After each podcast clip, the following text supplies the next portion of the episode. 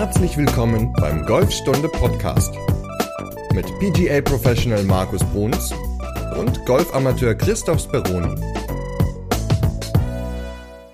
Folge 117. Heute geht es um Abwechslung und zwar um Abwechslung auf dem Heimatplatz. Moin Markus. Moin Chris. Wie ich immer so schön am Anfang jeder Folge sage, wieder ein spannendes Thema. Abwechslung auf dem Heimatplatz, ein bisschen mal andere Spiele spielen auf dem eigenen Platz. Kann man natürlich auch mal auf dem fremden Platz machen, aber den will man ja eher genießen. Und auf dem Heimatplatz hat man da ab und zu mal die Gelegenheit, auch mal Abwechslung hineinzuspielen und nicht immer nur stupide seine Spielweise herunterzuspielen.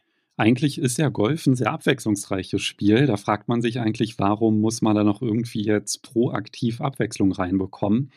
Aber es geht halt vor allem auch darum, wenn man halt Mitglied irgendwo in einem Club ist und da so oft spielen kann, wie man möchte, dann ist es ja doch schon manchmal ganz gut, vielleicht auch den Platz so von der anderen Seite kennenzulernen. Und da hast du heute eine ganze Menge Ideen mitgebracht, ne? Ja, genau. Einige Ideen, die ich auch immer gerne im Mannschaftstraining ähm, oder ins Mannschaftstraining integriere, ins Jugendtraining integriere, wenn wir dann mal auf den Platz gehen. Und ja, da habe ich mir einfach mal ein paar überlegt, so die, die ich gerne am, am liebsten mache. Und die wollte ich dann heute mal äh, erzählen und vorschlagen, so dass jeder mal eine Idee hat, wie man seinen Golfplatz auch mal anders spielen kann. Ja, ich finde ja immer ganz gut, wenn man Abwechslung möchte, dann einfach mal auf anderen Plätzen zu spielen. Aber da würde man jetzt auch nicht unbedingt auf die Idee kommen, wenn man jetzt nach St. Andrews oder so eine Startzeit, dass man da dann Bingo, Bango, Bongo spielt oder so. Ne? nee, ich glaube, da ist man schon glücklich, wenn man da eine Startzeit kriegt. Man ist eh voller Adrenalin auf so einem Golfplatz spielen zu können und dann irgendwie so ein Bingo, Bango, Bongo oder wie auch immer das heißt, zu spielen. Ich glaube, das würde dann den ganzen Reiz auch auch nehmen von so einem tollen Golfplatz. Deswegen, wenn man auswärts spielt, einfach spielen, den Platz genießen, ähm, das drumherum genießen. So mache ich das immer gerne und ja, da, da einfach nur Golf spielen. Aber bevor wir auf das Thema eingehen und deine ganzen Ideen, die du mitgebracht hast, du hast ja ziemlich viel Fittings gemacht die vergangene Woche, ne? Ja, ich hatte am Donnerstag, letzte Woche Donnerstag, einen, einen Fitting-Tag mal ins Leben gerufen. Ist auch komplett voll gewesen. Zwischendurch war ich mal zwei Stunden mit Schülern auf dem Platz, war mal auch eine Abwechslung. Aber ansonsten war es von morgens halb neun bis abends 20 Uhr nur Fitting angesagt und ich muss sagen, ist auch schön. Macht sehr viel Spaß, den Leuten zu zeigen, dass man mit neuen Schlägern bessere Bälle schlagen kann mit verschiedenen Schäften oder verschiedene Schäfte wurden ausprobiert, verschiedene Köpfe, dann wurde herausgefunden, wie der Beiflug sich entwickelt, Manchmal ist es sogar auch so gewesen, dass der Schaft bei einigen Spielern etwas härter war als eigentlich angenommen, was wiederum zu einem besseren und stabileren Beiflug geführt hat. Also das ist schon ganz interessant. Deswegen, das habe ich ja auch schon in ganz, ganz vielen Folgen gesagt, wenn ihr euch neue Schläger kaufen wollt, macht einen Termin bei eurem Club Pro oder bei einem professionellen Fitter oder kommt auch gerne zu mir, ist kein Problem dann können wir oder ihr mit eurem Pro oder dem Fitter halt ein professionelles Fitting vereinbaren, was euch definitiv helfen wird, den richtigen Schläger zu finden, aber auch natürlich, um euer Spiel zu verbessern. Aber du warst ja auch sehr aktiv letzte Woche, habe ich gehört. Ich war nach drei Monaten das erste Mal wieder auf dem Golfplatz, naja, auf dem Kurzplatz, aber ich habe nach drei Monaten das erste Mal wieder Schläger in der Hand gehabt. Ja, und du hast mir auch ganz stolz geschrieben, du bist wieder auf dem Platz, es tut nicht weh, und du hast sogar eine Paarrunde gespielt. ja, wie gesagt, Kurzplatz, ne? Drei Löcher. ja, genau.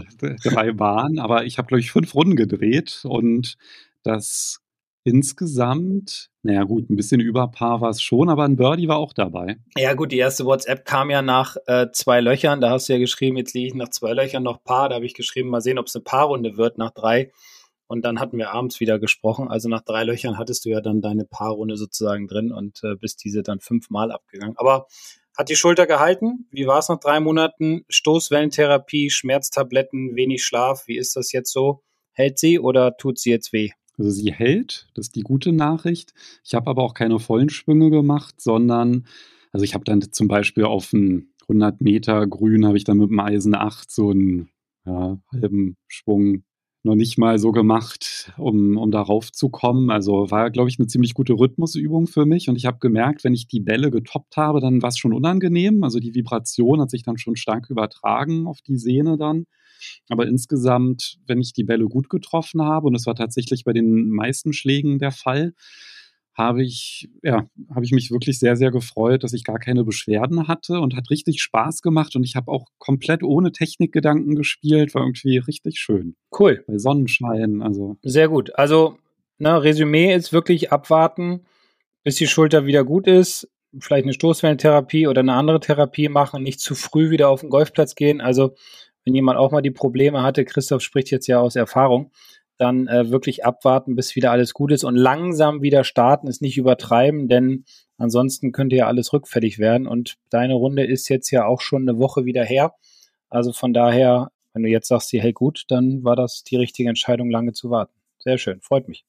Wir haben ja auch eine Frühlingsaktion, bevor wir mit dem Thema starten der heutigen Folge, nämlich von unserem Werbepartner UCAT. Die hatten wir schon in der letzten Folge erwähnt und die haben jetzt nämlich vom 1. bis zum 18. April ein E-Caddy im Angebot, nämlich den UCAT Carbon Drive 2.0 mit extrem viel Zubehör, also zum Beispiel Tragetasche, Schirm, Scorekartenhalter, Schlägertuch und der kostet anstatt 3.632 Euro dann 2990, allerdings halt nur bis zum 18. April bei ucat.de und allen teilnehmenden Händlern.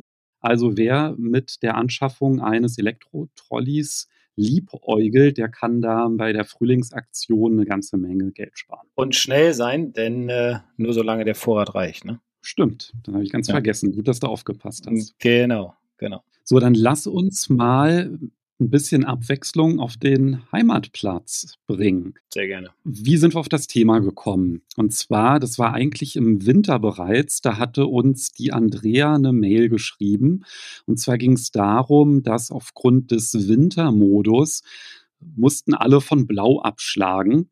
Und da kam dann doch so ein bisschen auch die Diskussion auf, naja, sollte man nicht vielleicht eher nach Spielstärke äh, den Abschlag spielen? Also warum spielen eigentlich Männer von Gelb und Frauen von Rot? Weil wenn man jetzt eine Frau mit einem sehr, sehr guten Handicap hat, warum sollte die nicht von Gelb spielen?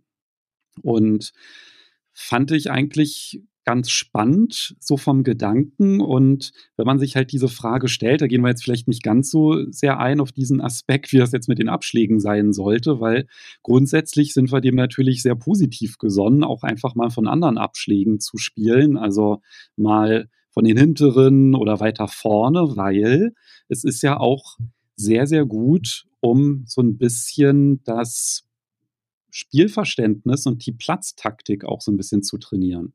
Definitiv. Und ich habe das mal auf meinem Heimatplatz gemacht. Also nicht Sieke, sondern mein Heimatplatz als Amateur äh, im Club zur Fahr. Und zwar in Gahl steht draußen. Das war ja mal beim Mannschaftstraining.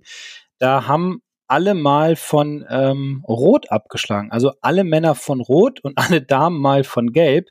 Und wer Galstedt vielleicht kennt, der weiß, das ist jetzt nicht gerade der einfachste Golfplatz in, in, in Deutschland. Und es war für uns Herren, genauso wie für die Damen, natürlich auch schon eine sehr große Herausforderung, den Platz mal anders zu spielen, weil an Löchern, wo wir normalerweise den Driver nehmen oder einen, einen langen Schläger, ein Holz oder so, konnten wir in dem Falle nicht mit dem Driver abschlagen, sondern mussten dann komplett umdenken, weil ich kann mich noch erinnern, das ist Loch 14, das ist ein Dogleg nach rechts, was so ein bisschen bergab geht und der Damenabschlag ist, ich muss jetzt lügen, 70, 80 Meter weiter vorne, vielleicht auch nur 60. Und ähm, ja, normalerweise habe ich da mal so ein Eisen 4 runtergeschlagen, weil es so ein bisschen bergab ging. Und wenn der Ball aber gerade war, lag er gerade noch so an der Baumgrenze und ich konnte noch das Grün anspielen. Aber von 60, 70 Meter weiter vorne mit dem Eisen 4 dann darunter zu schlagen, ist dann schon Risiko, weil wenn der Fade nicht kommt, dann liegt der Ball halt hinten auf der Kuhwiese, die direkt hinter dem ja, hinter den Bäumen angrenzte. Und da musste man halt sich überlegen, okay, jetzt muss ich weniger, ja, welchen Schläger nehme ich? Jetzt muss ich mal gucken. Damals gab es noch keine Laser. Also das war so Ende der 90er, Anfang der 2000er. Äh, da musste man sich wirklich überlegen, okay, das ist so und so weit. Jetzt muss ich gucken, wo kommt der Ball auf, wo kommt der Wind her und so weiter. Also einen komplett anderen Golfplatz mal gespielt und das nicht nur an Loch 14, sondern natürlich über alle 18 Löcher hinweg. Und ja, es war eine reine Denkweise, also wirklich taktisch vorgehen, auch mal vorlegen, auch mal überlegen und den ganzen Golfplatz mal komplett anders spielen. Ich fand es eine coole Erfahrung. Ich finde es spannend. Man kann das im Winter machen natürlich, dass man mal tauscht. Blau, bei uns ist Blau und Orange, also die Herren dann mal auf Orange gehen und die Damen mal auf Blau gehen. Oder im Sommer halt auch mal die Damen auf Gelb, wenn sie Lust haben, und die Herren mal auf Rot. Also schon eine ganz spannende Angelegenheit, um einfach auch mal das Mindset so ein bisschen zu verändern und ja, auf andere Gedanken zu kommen. Das heißt, wenn man halt gerade sehr, sehr häufig auf dem Heimatplatz spielt und ja, da so ein bisschen vielleicht auch den Platz anders kennenlernen möchte und auch neue Lagen kennenlernen, dann ist das halt eine ganz gute Option. Also eine andere Möglichkeit ist ja auch, das dann statt von anderen Tees zu spielen, dass man halt sagt, ich begrenze jetzt mal die Schläger, die ich mit auf die Runde nehme. Ne? Also dass man vielleicht mal den Driver da lässt und mit einem eingeschränkten Schlägersatz spielt ja, auch, auch sehr cool finde ich. Das habe ich mit meinen Herren mal gemacht vor ein paar Jahren, dass wir auf den Platz gegangen sind. Und äh, bevor wir auf den Platz gegangen sind, habe ich, hab ich sie in meine Hütte geholt, in meine, meine Videohütte und habe gesagt, so, ihr könnt jetzt alle Hölzer, alle Driver und Hybriden mal hier lassen. Und wir nehmen nur die Eisen mit. Jetzt muss man sagen, dass die Herren alle ein einstelliges Handicap hatten, also auch mit dem Eisen relativ lang waren. Und wir sind dann auf unseren A-Kurs gegangen. Das ist so der kürzeste von unseren drei Kursen. Und da haben sie mich natürlich erstmal ganz böse angeguckt, weil sie immer mit dem Driver abschlagen wollen und immer Vollgas voraus und so weiter. Und da war am Anfang auch ein bisschen schlechte Stimmung, muss ich sagen. Aber als wir dann, wir haben sechs Löcher geschafft, weil es war abends halb sieben ging's los. Und irgendwann wurde es dann ja auch dunkel. Als wir dann nach sechs Löchern fertig waren, muss man sagen, waren sie alle total begeistert, weil sie haben nämlich teilweise nur einen Boogie gespielt haben viel effektiver gespielt, haben die Fairways mehr getroffen, haben mehr Möglichkeiten gehabt, die Grüns anzuspielen. Wer Sieke den A-Kurs vielleicht kennt, der weiß, dass auf den ersten Löchern nicht unbedingt der Driver gefordert ist, sondern viel taktisch vorgegangen werden muss. Der Ball muss platziert werden. Und äh, da haben sie einfach auch den Golfplatz mal komplett anders kennengelernt und waren mal raus aus ihrem ja, aus ihrem normalen Tritt, sage ich mal, und haben dann nicht mit dem Driver abgeschlagen, sondern vielleicht mal nur mit dem Eisen 5 oder mit dem Eisen 4, mussten dann überlegen, wo platziere ich den, was spiele ich vielleicht mal für eine Flugkurve, ja, wo platziere ich den Ball, damit ich den zweiten Richtung grün schlagen kann, all solche Dinge mal. Und es hat, wie gesagt, den Herren danach total viel Spaß gemacht. Ich habe das dann noch öfters gemacht, werde es auch dieses Jahr wieder mit meinen Mannschaften auf jeden Fall machen. Wenn wir auf den Platz gehen, einfach mal nur mit den Eisen spielen. Wer natürlich einen Eisensatz hat, der irgendwo bei Eisen 7, Eisen 6 endet, kann natürlich auch noch seine Hybriden mitnehmen, aber ich würde definitiv mal die Hölzer und den Driver einfach mal im Kofferraum, in der Caddybox oder sonst wo lassen und mal nur mit Eisen und Hybriden über den Platz laufen. Und die Abwechslung kommt dann halt dadurch, dass man dann nach dem Abschlag nicht rechts ähm, rough sucht, sondern halt vielleicht mal ein bisschen kürzer, aber mittig liegt und damit die Bahn halt auch komplett neu kennenlernt. Ne? Also diese neuen Lagen, die man dann hat, das ist ja dann halt auch wieder was, wo man dann auch vielleicht so ein bisschen Selbstvertrauen tanken kann, weil gerade bei Angstbahnen ist es ja auch immer ganz ratsam, da mal so alte Muster zu brechen. Ja, definitiv. Also das ist ja auch häufig so, dass auf Angstbahnen immer derselbe Schläger genommen wird, weil man einfach in so einem negativen Trott drin ist. Und ähm, auch das ist aus Erfahrung, hatte ich mal einen Herrn vor, vor etlichen Jahren, der hat auf dem letzten Loch bei uns, hat er, der Linkshänder hat den Ball immer nach links dann weggesliced ins Aus. Und dann hat er gesagt, ich würde gerne mal auf diesen Abschlag gehen, ob das möglich ist im Training. Und ich gesagt, klar, haben wir einige Bälle mitgenommen und da habe ich so ein bisschen mit ihm geredet und dann hat er mal gesagt, ja, ich nehme mir immer den Driver, weil das Loch ja so lang ist. Ich weiß jetzt nicht mehr, wir haben das inzwischen umgebaut, lass das Loch irgendwie 340 Meter lang sein, irgendwie ein paar vier, ich weiß es nicht mehr genau. Und die ersten vier, fünf Bälle hat er tatsächlich alle sehr verhalten geschwungen, hat versucht, den Ball so, ja, auf die Bahn einfach nur raufzueiern, hat auch welche ins Ausgehauen und dann habe ich ihm mal ein Holz 5 in die Hand gegeben, was er dabei hatte. Und auch da hat er mich erstmal sehr sparsam angeguckt, hat gesagt, was soll das denn jetzt? Da hinten sind doch die Bäume rechts am Fairway, da ist das Raff. Ich muss doch mindestens an diesen zwei, drei Bäumen vorbeikommen, damit ich einen Schlag ins Grün habe. Und ich gesagt, so, jetzt nimmst du mal diese fünf Bälle, konzentrierst dich einfach auf den Punkt hinten, wo du hin willst. Ja, vergisst mal den Schläger und ziehst mal durch, so dass du mal ja in was anderes reinkommst. Und siehe da, er hat die, er hat das Fairway getroffen, beziehungsweise das Semiraff konnte von da das Fairway anspielen und das Erstaun äh, das Grün anspielen, Entschuldigung.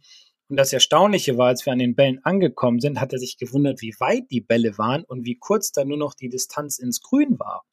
Und er hatte dann ja, ich sag mal, wenn er einen Driver geschlagen hat, hatte er vielleicht noch ein Eisen 9 ins Grün und jetzt mit dem Holz 5 hatte er noch ja, ein bisschen mehr als, ein, also knapp ein Eisen 7, so war so zwischen Eisen 8 und Eisen 7. Also man sieht, man muss mal so ein bisschen raus aus seiner Komfortzone kommen, egal ob sie positiv oder negativ ist. Gerade wenn es negativ ist, mal darauf achten, einen anderen Schläger zum Abschlag benutzen an dem Loch. Das Loch mal anders aufbauen, vielleicht mal so eine Drei-Stopp-Strategie ins Paar 4 hinein und nicht immer mit Vollgas-Driver voraus, damit man einfach auch mal ein positives Gefühl bekommt. Und deswegen sind verschiedene Spielweisen auf dem Platz halt mal ganz interessant. Es gibt ja auch noch so ein paar Möglichkeiten, noch den Schwierigkeitsgrad mal so deutlich zu steigern auf der Runde. Ne? Also wenn man es jetzt wirklich wissen will, da gibt es dann ja auch noch ein paar ganz nette Möglichkeiten. Ja, eine, eine, die auch immer sehr gefürchtet ist, ist Schlechtsball zum Beispiel. Das heißt, wenn man, man, wenn man alleine auf den Golfplatz geht und es ist genügend Zeit und es ist keiner hinter einem, dann könnte man immer zwei Bälle spielen. Und man spielt dann beide Bälle schlägt man halt ab und dann guckt man halt, welcher von den beiden Bällen am schlechtesten liegt. Den anderen, der besser platziert ist, den holt man dann, geht zu seinem Schlechtsball hin und spielt von der Stelle aus wieder beide Bälle. Und dann guckt man halt wieder, wo liegt der schlechteste, holt wieder den besten und legt den wieder zur schlechtesten Stelle. Und das immer so weiter. Das dauert natürlich ein bisschen, deswegen braucht man etwas Zeit. Vielleicht morgens früh oder abends dann als, als letzter Mal auf die Runde gehen. Man kann das auch manchmal nur ein oder zwei Löcher machen. Man muss das nicht neun oder 18 Löcher durchziehen, was, weil das dauert richtig lange. Sondern man kann das zwischendurch immer mal so ein bisschen einstreuen. Und das fordert natürlich auch und fördert auch die Konzentrationsfähigkeit, dass man ja nicht einfach sagt, so jetzt haue ich mal irgendwie drauf, egal. Ja, ich finde den Ball schon, spiele dann weiter, sondern dass man versucht, beide Bälle nach Möglichkeit so gut wie möglich zu spielen und zu schlagen und bei beiden Bällen auch vor allem immer volle Konzentration, immer volle Routine, so wie man es gewohnt ist, so, man, so wie man sie sonst auch immer macht, durchzuziehen. Und das fördert natürlich auch diese Routine, das fördert die Konzentration und ja, hilft auch mal so ein bisschen wieder aus seiner Komfortzone rauszukommen. Ist aber ehrlich gesagt schon eine harte Nummer, ne? Also wenn du irgendwie jo. Versuchst das Grün anzuspielen, schaffst es mit dem ersten Ball, liegst einen Meter nach Fahne, dann spielst du den zweiten, der landet im Bunker, dann halt wirklich die Disziplin zu haben und zu sagen, nö, den anderen, den nehme ich auf, ich spiele jetzt den schlechteren weiter. Das ist schon auch ein bisschen speziell, muss man sagen. Ja, ist eine harte Nummer, aber wie du gerade beschrieben hast, zum Beispiel kann ich damit natürlich auch ganz gut Bunkerschläge trainieren.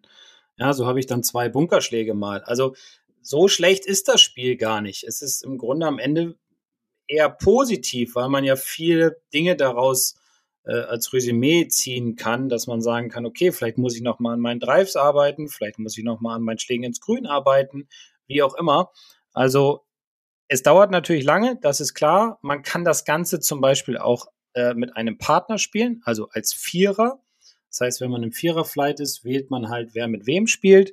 Und dann sagt man so, dieses Loch zum Beispiel spielen wir mal Schlechtsball. Und da müssen sich beide konzentrieren. Das heißt, man muss sich auch so ein bisschen auf seinen Partner mit verlassen. Also jeder schlägt dann nur einen Ball natürlich. Und dann guckt man halt, wer am schlechtesten geschlagen hat. Dort gehen dann beide hin und spielen von dort wieder weiter. Ähm, fördert ein bisschen das, das, das, die, die Zusammengehörigkeit im Team, fördert auch so ein bisschen Konzentration, äh, auch Druck. Man lernt mit Druck umzugehen. Man will ja vor dem anderen nicht versagen. Also finde ich auch ein ganz cooles Spiel, wenn man mal mit so einer Vierergruppe auf den Platz geht, mit der man samstags immer auf den Platz geht, mal ein Loch oder mal zwei Löcher so zu spielen. Und dann vielleicht auch ein bisschen ja, zocken, ein bisschen Geld mit reinbringen oder wer das Bierchen nach der Runde zahlt oder so. Also gibt es ja viele Möglichkeiten, das zu spielen. Also ich kann mich ja tatsächlich mit der deutschen Übersetzung von Worst Ball nicht anfreunden. Schlechtsball. Schlechtsball. ja, muss man auch langsam sprechen. Ja, ja, da darf man nicht genau in Straucheln geraten. nee, genau. Aber was mir beim Schlechtsball äh, noch einfällt, ist tatsächlich so ein bisschen auch vielleicht der mentale Aspekt, ne? weil dieses Beispiel, was ich genannt habe, du spielst den Ball einen Meter an die Fahne und dann ist das ja auch das Loslassen des guten Ergebnisses, dass du eigentlich sagst, ja, scheißegal wie das Ergebnis ist, ich bin jetzt hier, um ein Spiel zu spielen und mich interessiert der Score nicht. Ich glaube, das hat schon auch so eine mentale Komponente, diese Stärke auch zu haben, zu sagen, ich akzeptiere einfach das Ergebnis von jedem Schlag, egal wie gut oder schlecht es dann auch am Ende ist. Ja, äh, man lernt auch mit seinem eigenen Frust dann umzugehen. Ja, also den ersten haue ich tot an Stock, den zweiten toppe ich übers Grün oder so. Das ist natürlich schon, schon krass und ich muss lernen, einfach diesen Frust ja zu akzeptieren. Also auch zu akzeptieren, dass ich halt schlechte Schläge mache auf der Runde, dass das passiert. Das wissen wir. Das hatten wir auch schon ein paar Mal in einigen Folgen besprochen, wo es auch ums Mentale ging, dass man vor einer Runde halt auch sagt, okay, ich akzeptiere, dass ich schlechte Schläge mache, weil nur dann lerne ich viel mehr, beziehungsweise ich kann dann auch, ja, wie soll ich es jetzt sagen, besser mit dem Frust umgehen. Okay, und deswegen ist so ein Spiel natürlich auch mal eine ganz schöne Sache. Also ich könnte das nicht. Also neun Löcher ist schon eine harte Nummer, muss ich sagen. Aber mal so zwei, drei Löcher, warum nicht? Ich finde es cool. Kommt drauf an, wie die Schläge sind. Aber wenn ich mir so vorstelle, da gelingt so der perfekte Schlag und dann sagst du, ja, scheiß drauf, ich spiele jetzt den schlechten weiter. Nee, ich glaube irgendwie, oh, da würde mir so viel Spaß machen, den guten Ball weiter zu spielen. Ich weiß nicht. Also irgendwie, wahrscheinlich bin ich deswegen halt auch nicht so ein guter Golfer, aber damit kann ich mich irgendwie nicht so anfreunden. Ja, ja, man, was soll ich jetzt darauf antworten? Ich finde es ein schönes Spiel. Man sollte es nicht übertreiben. Gibt ja auch noch andere schöne Spiele, die man machen kann, wo vielleicht der Frust nicht ganz so hoch ist. Es gibt ja zum Beispiel. Du meinst den Balance Rough kicken oder so. ja, das ist auch ein schönes Spiel. Das durften wir früher beim, beim Kadertraining immer. Also das war so, wenn wir, wenn wir das Fairway getroffen haben, dann hat unser Landestrainer, der mit uns über den Platz gegangen ist, hat den beigenommen und hat ihn ins Raff gekickt und hat gesagt, naja, vom Fairway kann ja jeder. So, jetzt spiel doch mal aus der Lage. Und äh, dann hat er den einfach dahin gekickt und der lag dann irgendwie da drin. Ja, also das ist auch ein ganz cooles Spiel. Ich weiß, ich kann das Fairway treffen, aber was ist, wenn mein Ball jetzt mal im Raff landet? Was ist, wenn der in so oder so einer Situation landet? Dann kann man ihn einfach rauskicken oder runterkicken vom Fairway, gucken, was passiert und von dort dann weiterspielen und dann überlegen, okay, jetzt würde sich der Schläger schließen, Liegt der Ball auf einer Kahlstelle? Liegt er in einer kleinen Mulde? Wie weit ist es noch? Lohnt es sich jetzt, einen Hybrid aus der Tasche zu ziehen? Oder ist es vielleicht cleverer, den Ball vorzulegen? Das sind so viele Dinge, die einfach mal helfen, aus dem normalen Trott rauszukommen, weil auch das sehe ich immer wieder, dass die Leute, wenn ich mit meinen Schülern auf den Platz gehe, die schlagen ihren Ball ins Raff, sehen gar nicht, wie der Ball liegt, gehen auf dem Weg zum Ball schon hin, ziehen auf dem Weg, die sind noch 50 Meter entfernt, den Schläger raus, den sie immer nehmen. Wo ich dann sage, Moment, du musst ja erstmal gucken, wie dieser Golfball liegt. Überleg dir doch mal, was du machen willst. Nee, ich nehme hier immer mein Eisen 5. Und dann gehen wir hin. Und dann lasse ich den Spieler auch gerne mit seinem Eisen 5 schlagen. Das Grün ist noch 180 Meter weg, sagen wir mal. Und dann schlägt er den und fettet den halt voll raus aus dem Raff. Der huppelt dann so gerade aufs Fairway. Und dann hat er noch 150 ins Grün oder 140. Und dann sage ich zu ihm, so, jetzt lass uns doch mal gemeinsam überlegen, was vielleicht besser wäre. Ja, er, er nimmt immer sein Eisen 5. Da habe ich gesagt, so, jetzt nehmen wir mal dein Eisen 9. Ist es nicht viel schöner, vielleicht einen, einen schönen Schlag rauszumachen, wo der Schläger mehr Loft hat, wo der Ball schneller nach oben geht, wo er nicht vorne im Raff hängen bleibt, wo du mehr Strecke machen kannst, weil du brauchst aus 180 Metern brauchst du sowieso noch zwei Schläge, weil dein Eisen 5 gut getroffen vielleicht nur ich sage jetzt mal 130, 140 fliegt. Und das lernt man dann, wenn man den Ball vom Fairway einfach mal ins Raff hineinkickt und sich mal mehr Gedanken über die Situation macht. Siehst du, ich muss den Ball nicht ins Rough kicken. Das ist wieder der Unterschied zwischen den guten und den schlechten Spielern. Also bei euch da im Kadertraining habt ihr die Bälle ins Rough gekickt, um zu sehen, wie das mal ist, aus dem Gemüse zu spielen. Ich müsste die immer vom Rough auf den Fairway kicken, damit ich halt mal sehe, wie das ist, wenn man mal so aus einer guten Lage einen Ball spielt. Aber so ist es halt nein, unterschiedlich. Nein. Ne? Aber was ich als Variante gar nicht so schlecht finde, das ist, wenn man muss man natürlich auch sich darauf einstellen, dass man sagt, heute geht es nicht um Score, aber anstatt das Grün anzuspielen, einfach versuchen, mit Absicht die Bunker zu treffen. Also immer sagen, mein Ziel ist immer Grünbunker. Ja, und dann notiert man sich einen Punkt dafür, hat man den Vorteil, dass man Bunkerschläge üben kann, aber trotzdem versucht, die Annäherung auf eine sehr kleine Fläche zu bekommen. Ja, und das Ganze dann noch unter Druck auf dem Platz, um halt ja, den Bunkerschlag auch noch nah heranzukriegen. Das ist auch eine gute Variante, ja. Kann man ja auch, kann man jederzeit immer mal machen, wenn es um nichts geht. Also wäre für mich jedenfalls realistischer, mal zu sagen, ich visiere jetzt mal die Bunker an, als den Ball mit Absicht ins Rough zu legen, weil da ist er ja eh schon. Ja, du kannst natürlich auch mal sagen, jetzt habe ich den Ball aufs Grün geschlagen. Toll, das kann ich, super, bin ein geiler Typ, aber jetzt nehme ich ihn mal Patte nicht, sondern schubs ihn nochmal im Bunker und mach nochmal einen Bunkerschlag. Weil auch das ist ja ein Trainingseffekt, den man, ja, der einem hilft dann in der Situation, wenn das wirklich mal passieren sollte, der Schlag in den Bunker, äh, dass man dann weiß, okay, ich komme aus diesem Bunker definitiv raus. Ja, also kann man ja auch machen, dass man, muss man ja nicht unbedingt einen Bunker machen, aber dass man halt auch nochmal, wenn man das Grün getroffen hat, trotzdem nochmal eine Annäherung spielt, ne? so ein Chip und versucht ein Up und Down hinzubekommen. Genau, genau. Auch schön. Ansonsten mag ich ja auch immer diese Spielvarianten, wenn man halt zu zweit unterwegs ist, dass man da halt so ein bisschen ja, Wettbewerbscharakter reinbekommt. Also ich habe ja schon ganz am Anfang Bingo, Bengo, Bongo erwähnt. Das finde ich zum Beispiel auch gar nicht so schlecht, wenn man mit jemandem spielt, der zum Beispiel deutlich besser oder schlechter ist, dass man da dann trotzdem irgendwie so ein bisschen gegeneinander spielt, ist auch eine ganz nette Variante. Wie geht denn das? Ich kenne das nicht. Das habe ich mir gedacht, dass du das nicht kennst. Ja, Markus Papst, den kennst du doch, ne? Den Ja. äh, Fitnesstrainer, genau. Von dem gibt es ja auch so ein schöne Kurse in der Akademie. Und der hat mich mal in Berlin besucht und da haben wir dann überlegt, welchen Spielmodus wir machen. Und dann ist ja eigentlich immer so der Vorschlag, ja, dann lass uns doch Lochspiel machen und das Handicap wird berücksichtigt. Das finde ich immer irgendwie so ein bisschen doof, ja, weil wenn man dann irgendwie so ein deutlich schlechteres Handicap und dann kriegst du da irgendwie zwei Schläge vor auf der Bahn, irgendwie weiß ich nicht, das, das gefällt mir nicht so. Und bei Bingo, Bango, Bongo, da geht's so, dass du drei Punkte pro Bahn erzielen kannst und du spielst gegeneinander. Und zwar bekommt derjenige als erstes einen Punkt, der das Grün trifft als erstes.